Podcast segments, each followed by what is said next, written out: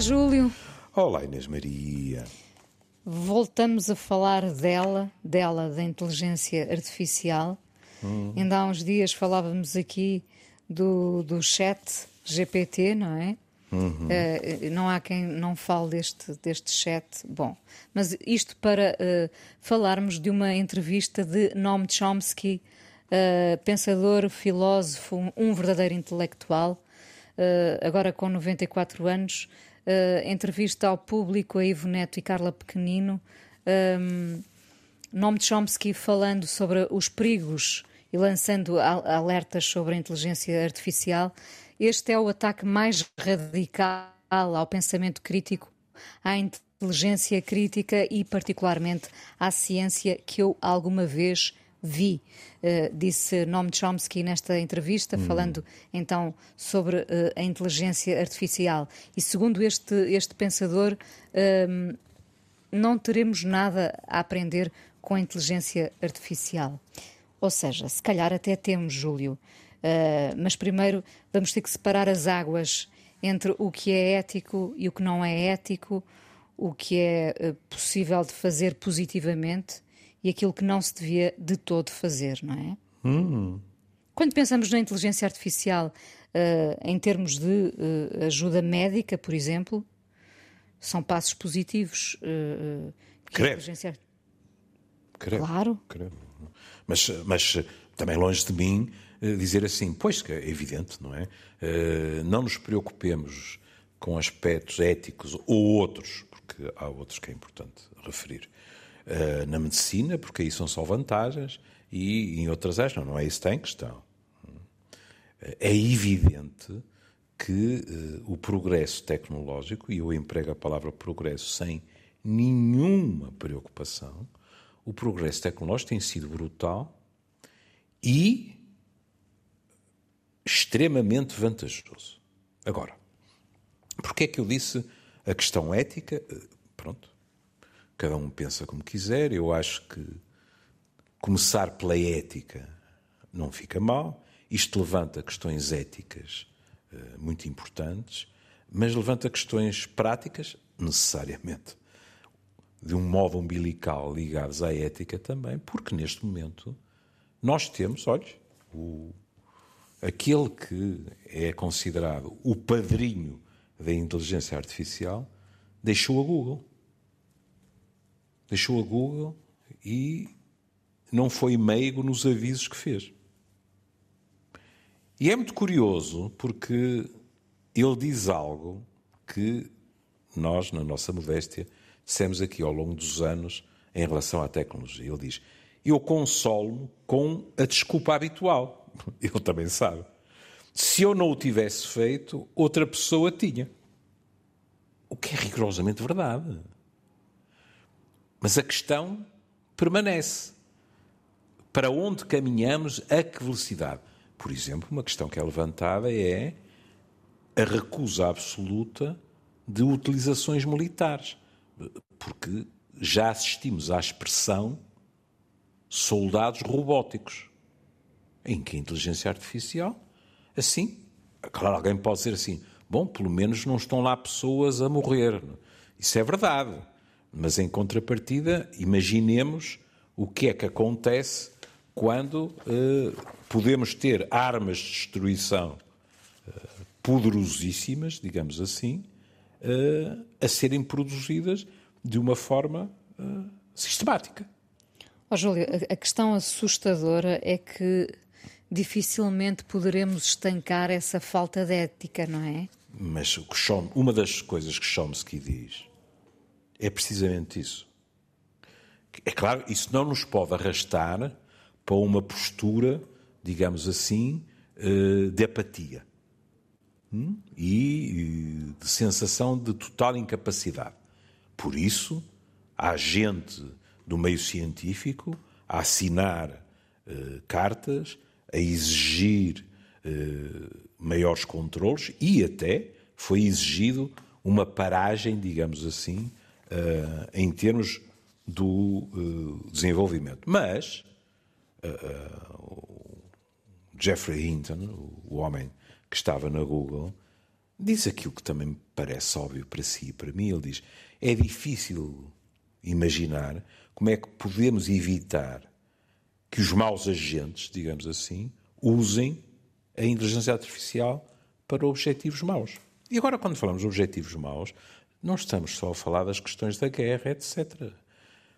Vai ver o regabof que, a que assistiremos, por exemplo, na área da procriação. Ah, sim. Que eu temo que já esteja a acontecer, não é? Mas... Claro, claro. Em que depois vai-lhe apetecer ter um filho de 1,90m, Car... loiro, de olhos azuis. E pronto, é uma questão de preço e tudo isso se arranja. Agora, neste momento, veja a questão ética. Como é que é possível que uma alta responsável editorial de uma revista alemã publique, deixa-me ver, não quero, Die Actuel, pronto, tínhamos esquecido do, do nome da revista. Como é que é possível a editora-chefe,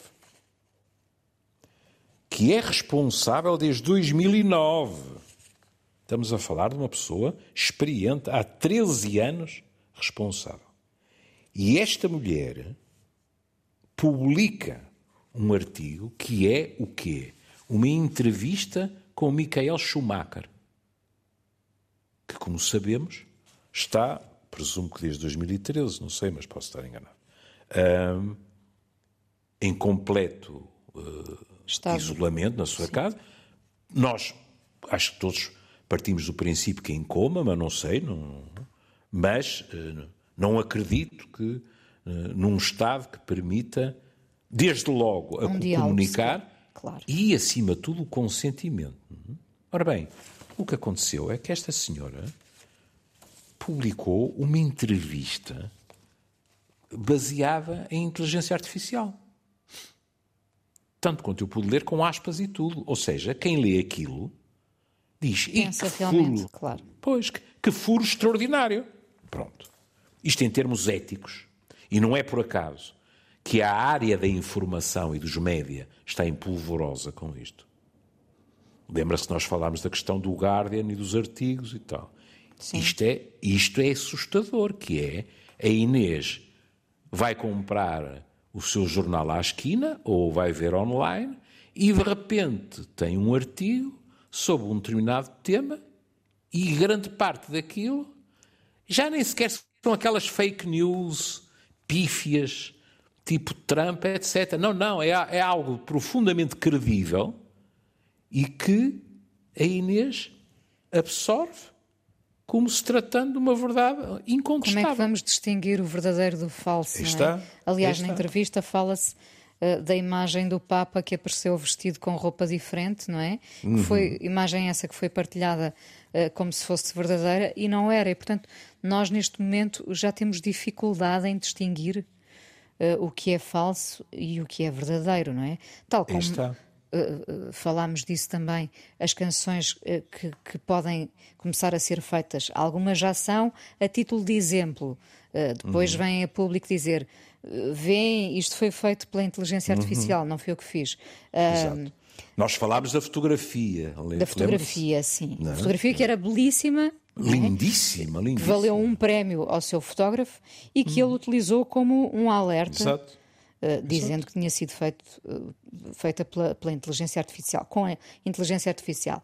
A questão aqui, e, e, e é sempre a minha pergunta, para além da questão da, da ética, do, da, da, verdade e da mentira, o talento, como é que nós vamos continuar a, a premiar a criatividade?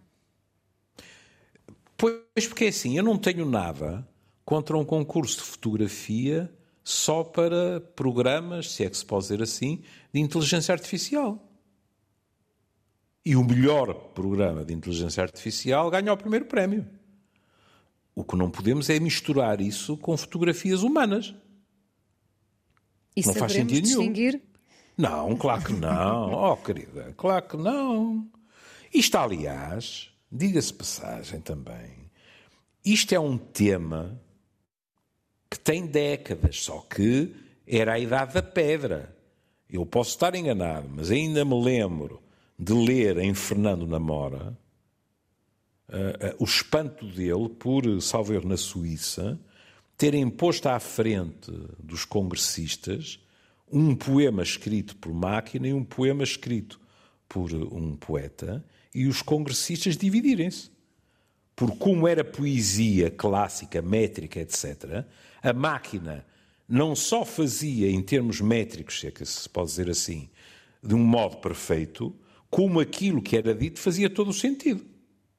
E, portanto, repare, já aí se esboçava. Agora, isto é de uma dimensão muitíssimo maior.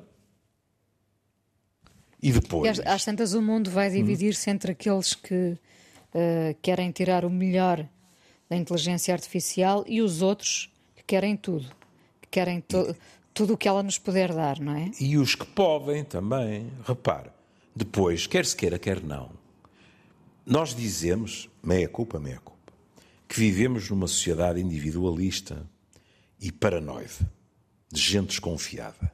Mas também, vamos ser um bocadinho justos, também é uma sociedade que nos transforma em bichinhos cada vez mais desconfiados. Eu outro dia já ouvi uma teoria que dizia assim: o senhor Elon Musk também assinou uma declaração para parar durante algum tempo a investigação nesta área, mas assinou porque a sua própria aplicação ou o seu próprio programa, ou lá o que é, ainda está atrasado e, portanto, ele não se quer atrasar na corrida. Eu não sei se é verdade, se não é. Sei que pensei assim. Faz sentido. Se for verdade, não me admira nada. Porque aquilo que também o vice-presidente da Google diz é: não tenham ilusões. As grandes empresas vão todas competir por isto. Porque isto dá rios de dinheiro. Pois claro. Não é? Veja, eh, o TikTok, eh, eh, tudo isto é tão efêmero. Efêmero não, porque isto não desaparece, mas enfim. Mas como salta de tema para tema, o TikTok, numa determinada altura, deixou-nos a todos de queixo no chão pela velocidade vírica, digamos assim, com que se propagou. Mas lá o chatbot bateu o TikTok em três meses. A malta mergulhou toda naquilo de uma forma extraordinária. Agora, veja o potencial disto, e agora nem vamos para coisas mais complicadas, em termos comerciais. Qual é a grande empresa que distribui os dividendos pelos acionistas que diz assim: ai não, por uma questão ética, a empresa A, B e C, que são nossas competidoras, vão entrar nesta área, mas nós não. Alguém acredita nisso? É como o, o vice, o ex-vice da Google diz: eu dizia a mim próprio, se não fizer eu, os outros fazem. A empresa, como é evidente, faz exatamente a mesma coisa. Quer dizer, mas então eh, a Google, a Microsoft, etc., pronto, não sei, eh, estão a fazer e só nós é que não fazemos? Era o que todos, faltava. Todos vão estar na corrida, evidentemente. É evidente. Oh, Inês ponha-se na posição de um dos acionistas, chega lá ao Conselho Geral ou qualquer coisa e diz: Mas que é isto? Estão a brincar com o meu dinheiro? Nem pensar. Faz favor, o senhor, sem tantos problemas éticos, salta. E vai para aí outra pessoa. Ora bem, Chomsky diz uma coisa que é realmente, eh, se quiser, uma tradução do que se passa hum, fina. Ele diz assim: o chat GPT é assim um exercício inteligente de simulação. Percorre quantidades astronómicas, é verdade, de dados, uhum. através de programas inteligentes para produzir resultados semelhantes à informação que encontra. Não diz nada sobre linguagem, aprendizagem inteligência. É verdade. Por que é que eu gosto da palavra simulação? Porque realmente é isso que acontece. A máquina finge na perfeição. Porque tem uma capacidade brutal de construir uma outra realidade, mas uma outra realidade que é credível. Que finge e no finge tão bem que nós somos perfeitamente enganados. Até porque, sob certos aspectos, permita-me voltar mais uma vez umas décadas atrás, até porque, sob certos aspectos, nós estamos ansiosos por ser enganados. Eu falei-lhe da. Acho, vou-lhe dizer porquê. Pronto, admito que é o psiquiatra a falar. Eh, eh, eu falei-lhe das questões comerciais e agora a Inês diz assim: Olha, eu não estou nada ansiosa porque me vendam mais frigoríficos ou isto ou aquilo. E eu direi: Estou completamente de acordo.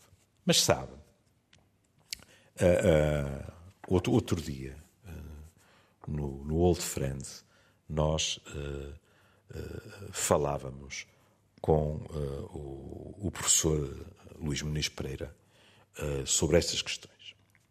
E veio à baila algo que eu já nem me lembrava de mencionar e que fiquei tão curioso que fui à net e até já justifica três páginas de história, é? porque foi há 60 anos, que foi um programa que foi desenvolvido, o chamado ELISA, a ELISA, lá do sítio. Agora repare, isto no MIT, por um, um senhor chamado Weizenbaum, que criou uma maquineta para explorar a questão das comunicações entre os humanos e as máquinas.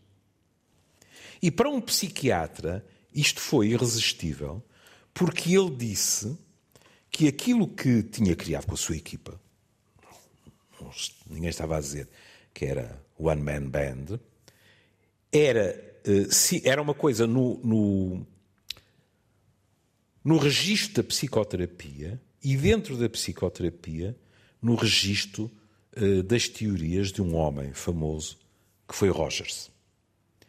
A teoria rogeriana é uh, uma teoria que muitos desprezam e não é uma boa ideia, sobretudo em termos do treino, eu diria, dos profissionais de saúde todos, mas dos psiquiatras em particular. Porquê? Porque parece muito primário. Aquilo que se ensina é que uh, o profissional de saúde reformule, por outras palavras, pelas suas palavras, aquilo que a pessoa que está a pedir ajuda diz. Hum? A Inês chega a este seu humilde criado e diz assim: não sei, não sei se programa ou não programa férias este ano porque eventualmente eu posso ter de iniciar uma nova aventura profissional na televisão X ou Y, e se isso acontecer, eu não vou poder sair do país, por exemplo, no verão. E, portanto, não vou estar a comprar aviões, reservar hotéis, etc, etc, etc. E isto está-me a angustiar, porque, por outro lado, eu sinto-me cansado e acho que precisava muito de férias. E alguém à sua frente diz-lhe assim: Bom, ou seja, receia que se crie uma situação de incompatibilidade entre aquilo que serão exigências profissionais e necessidades pessoais de descansar. E isso trá-la angustiada. É praticamente a mesma coisa. As palavras são diversas. Qual é o efeito que isto tem? Isto tem ressonância na pessoa que se sente compreendida. Como é evidente, isto é um exemplo de cá a cá. Hum? E depois, em geral, isto torna-se um bocadinho mais complexo e a pessoa vai, a pouco e pouco, ela própria, refinando o seu conhecimento daquilo que está a acontecer dentro de si. Pronto. Mal amanhado é assim. E a Elisa, Pronto, à portuguesa. Voltando, sim. A Elisa fazia isso. Ou seja, reformulava o que lhe diziam. E Weizenbaum Mas com ficou... respostas? Sim, com respostas.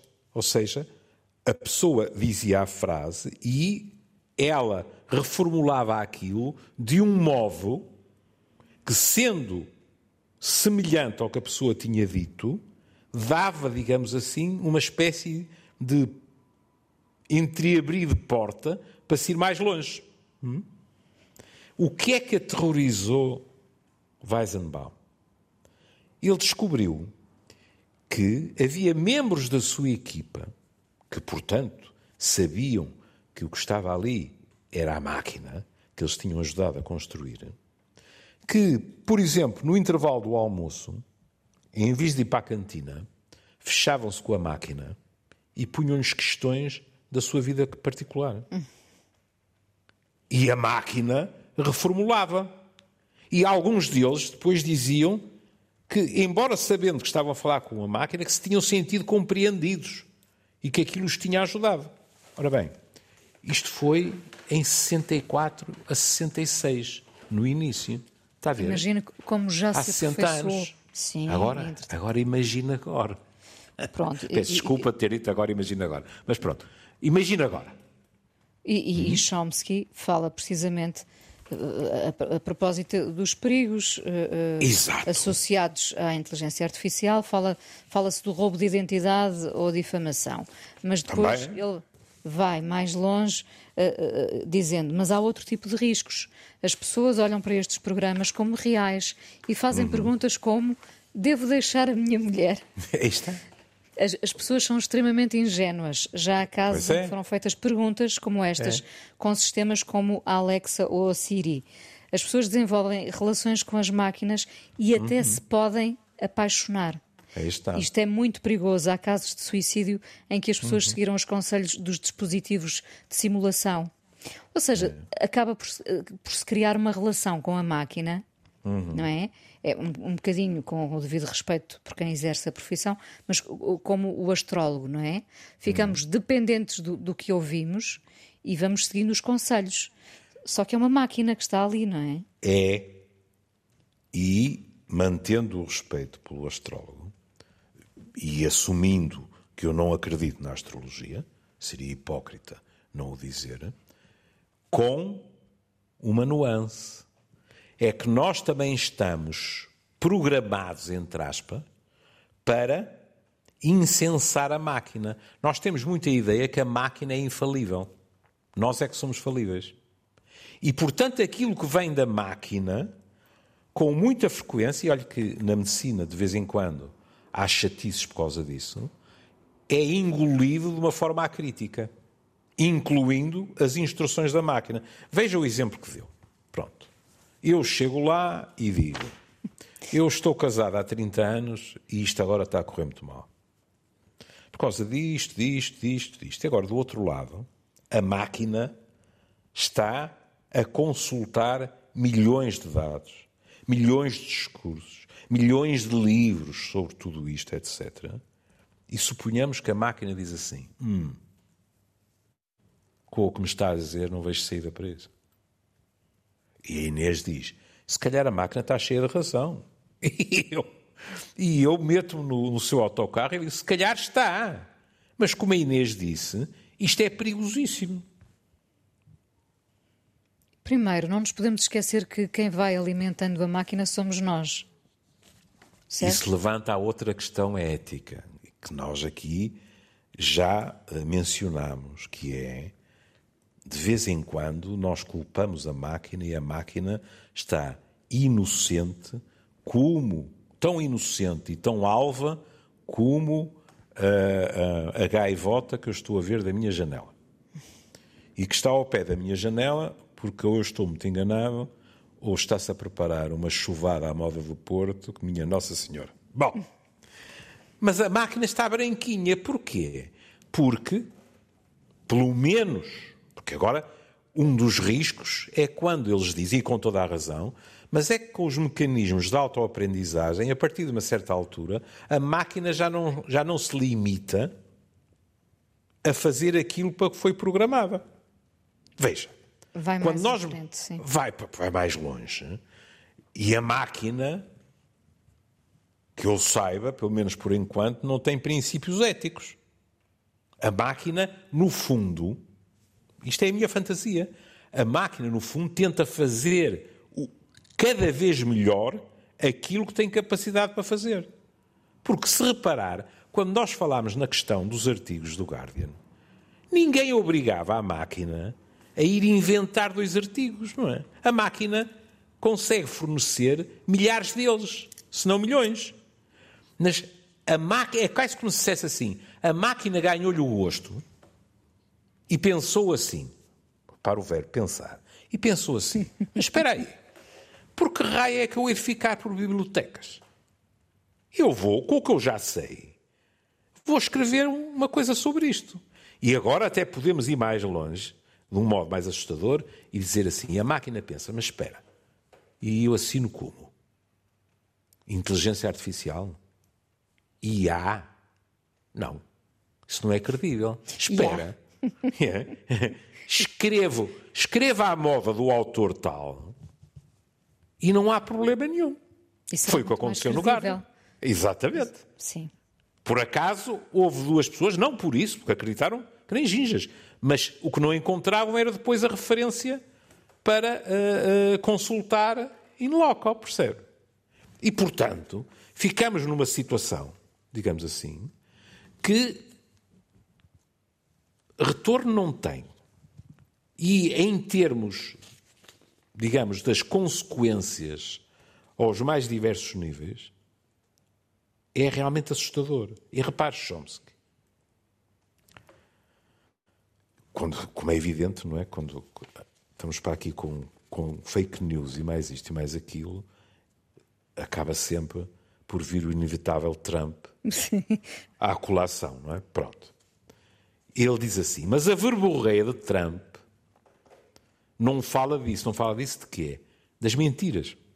Pelo contrário, diz que é do partido das pessoas, das pessoas que trabalham. E safa-se. Basta olhar para as sondagens. E agora Chomsky é um nostálgico de algo com, com, com, que eu estou completamente de acordo, mas que tenho muita dificuldade de ver como solução a curto prazo, porque leva muito tempo, que é a questão da educação. Ele diz: falta educação. E essa educação, essa proteção, era o que se fazia quando se tinham organizações que representavam as pessoas. Isto aqui é muito bonito. É muito bonito porquê? Porque Chomsky não perde a oportunidade para também pôr o pezinho nas questões políticas. Ah, sempre, claro. Claro.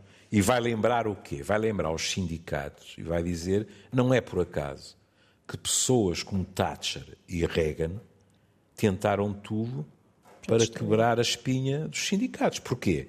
Porque os sindicatos, em princípio, defendem os interesses da malta que está cá por baixo. Porque também a inteligência artificial depois não está aí em qualquer quiosque na esquina a 10 reis de mel coado. Hum? O que é fascinante nisto é que isto também é um enorme desafio, seja para sindicatos, organizações não governamentais, etc. Porque estão a ser obrigados a entrar em lutas pela defesa de direitos das pessoas com que não sonharam no passado. E a, a ter de descobrir estratégias que nunca experimentaram. Não é. Uh. Não estou a dizer que isso tenha passado de moda. Mas não é salário igual a trabalho igual. É outro campeonato. São coisas muito mais. Uh, como é que eu lhe ia dizer? Nós às vezes dizemos assim, ah, porque isto é complicado. E é. Quando, por exemplo, estamos a defender as pessoas em questões de assédio moral. Hum? É difícil de provar que alguém eh, está numa empresa eh, oito horas por dia virada para uma parede sem nada que fazer, etc. E nesta área? Com as informações todas distorcidas, mas mesmo distorcidas credíveis. O que é que se pode fazer com isto? De tudo e mais alguma coisa. E concorda, concorda com Chomsky quando ele diz que, de certa forma, estamos a ser uh, levados, estamos a ser quase isolados numa relação com as máquinas ou com as redes sociais, uh, uh, de forma que não pensemos sequer no, no, que está a acontecer no mundo? Que é uma alienação. Concordo. Pronto, Sim. E, e se me dá licença, leio mesmo o, o texto dele. Todos estão sozinhos a perseguir as suas próprias fantasias. Muito bonito. é o sistema ideal para controlar as pessoas. A longa luta de classe está sempre em curso. Cá está ele, ele aqui não dá baldas nenhumas, não é? Embora, na minha opinião, isto é muito mais complicado. Porque a luta de classes era relativamente simples de desenhar as classes. Neste, neste apetite combine, não. Porque você tem, por exemplo, pessoas a serem subordinadas de todas as classes sociais. Sob certos aspectos, às vezes eu tenho até a fantasia que é assim: eh, é muito mais empresas sem rosto, hum, embora estejam lá dentro, corpos reais. e rostos reais e, e tal. nomes mas, e vidas. Exato. Mas empresas sem rosto, que a esse nível são muito democráticas, manipulam quem lhes aparecer pela frente sem grandes discriminações. Mas adiante. O cenário atual, com a tecnologia e a inteligência artificial, é outro caso em que se tenta subordinar, marginalizar as pessoas. E agora pessoas marginalizar, mas toda a malta está nas redes sociais. E ele depois explica. Ao levá-las a olhar para o Instagram ou a falar com um chatbot, sem pensar no que está a acontecer no mundo. Aqui é outra dimensão. É ele a dizer: se nós passamos a vida no chatbot e no Instagram, a maior igualdade de género, o diminuir o fosso entre os que mais têm e os que menos têm, etc., passam Deixam a ser, ser causas. Claro. Pois. Porque estamos, nós estamos alienados, digamos assim. E é uma estratégia. É. Premeditada, sim. Às vezes premeditada. Não lhe escondo que, em muitos casos, não tem nada de premeditação para eles não pensarem nisto ou naquilo. É ganância pura e dura.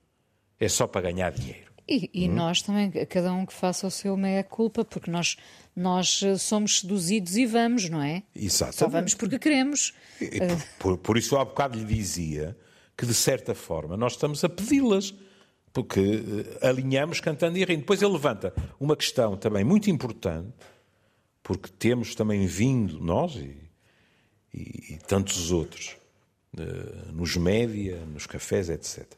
Quando ele diz isto não passa pela proibição, porque não é possível.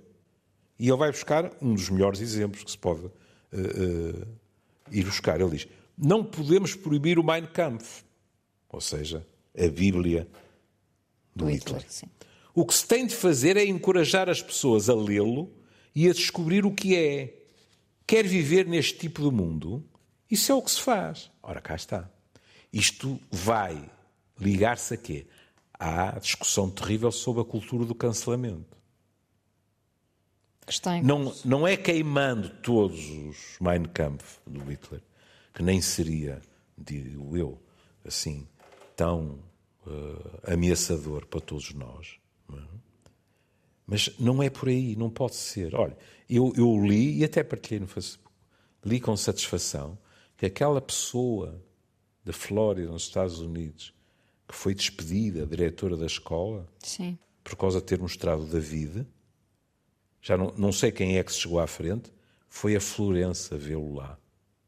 Encantada da Ela vida. tinha sido convidada, precisamente. Então pronto, já foi. Sim, sim, sim. Não é? E fui ver os comentários, era uma mata de gente a dizer quem me dera, também queria ter ido, etc, etc, não é? Mas nós estamos, no fundo, a ver que ou há realmente, mas para isso as pessoas também têm que estar motivadas, ou há realmente uma maior capacidade de triagem, ou então enfiam-nos o que quiserem pela goela abaixo. Repara uma das perguntas. Esse é um dos problemas da inteligência artificial. A ideia de que nos pode dar a verdade que queremos. Que queremos. Resposta. Pode dar algo tranquilizante, confortável, alguma coisa de que o utilizador gosta e encaminhá-lo para este tipo de mundo. Dar essa ilusão. E isto vai ser utilizado por atores maliciosos. Portanto, isto, ele diz maliciosos, mal intencionados. É? Agora veja, eu até eh, até quando falámos disto no Old Friends, pedi ajuda ao, ao Tiago, porque estava a falar de cinema. E ele imediatamente, uh, com gentileza, me ajudou, porque eu não me lembrava do nome do filme. O filme com o Phoenix e a voz da Scarlett Johansson. Her, é? sim. Her. Hum. Repare. Vamos lá ver. Então, nós temos ali um tipo que não estava propriamente numa fase feliz da vida. E agora tem um programa de computador que tem uma voz sedutora, quer dizer, e isso também conta. É da uma das coisas. E, não, e não havíamos, imagina. E não havíamos, pronto. Eu agora tive uma fantasia de puto. Se ele havia, entrava de cabeça pelo computador. Esta.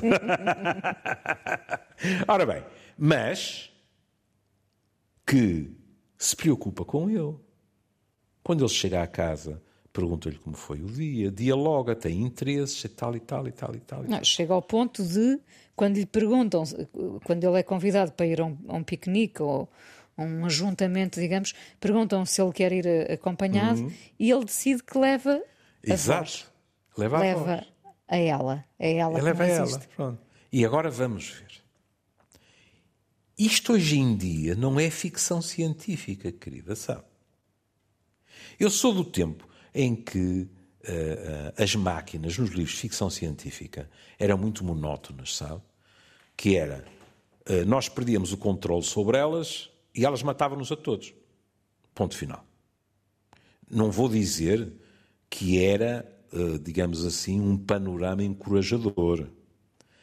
Mas isto é muito mais subtil.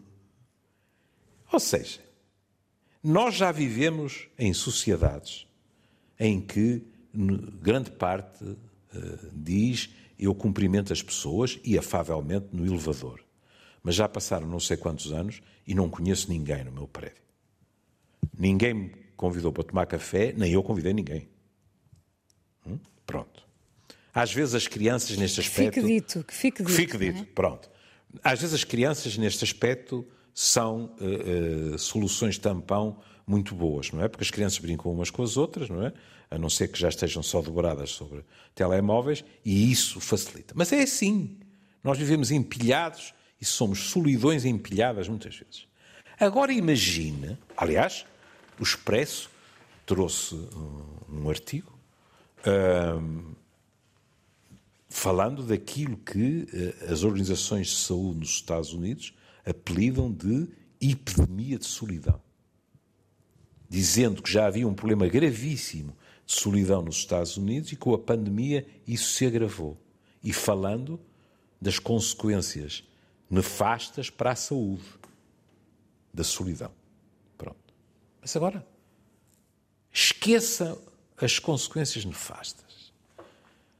Pense que está com nódoas negras de algumas relações com gente de carne e osso. E agora? Eu já não, não um quero programa... ter expectativas, sim. sim não, não se quer magoar mais. Agora tem um programa que, além de lhe controlar tudo em casa, é bom não esquecer as questões prosaicas. Não é? Quer dizer, a Inês chega à casa e tem o jantarinho feito à sua espera. Porque tudo o resto também é controlado. Tudo o resto é básico para a inteligência artificial. E agora tem uma voz que lhe pergunta como é que está, como é que não está, o que é que lhe apetece fazer essa noite ou não lhe apetece, se lhe apetece ver um filme, ler. Consegue surpreendê-lo. Então, o que é curioso, não é? É. E repare, no caso do Her, o filme já uhum. tem uns, uns belos anos em cima, não é? Ela já 10, não? Sim. Tem pai 10, é? Sim, 10, sim, por aí. Uh, ela já o conseguia surpreender. Aí está.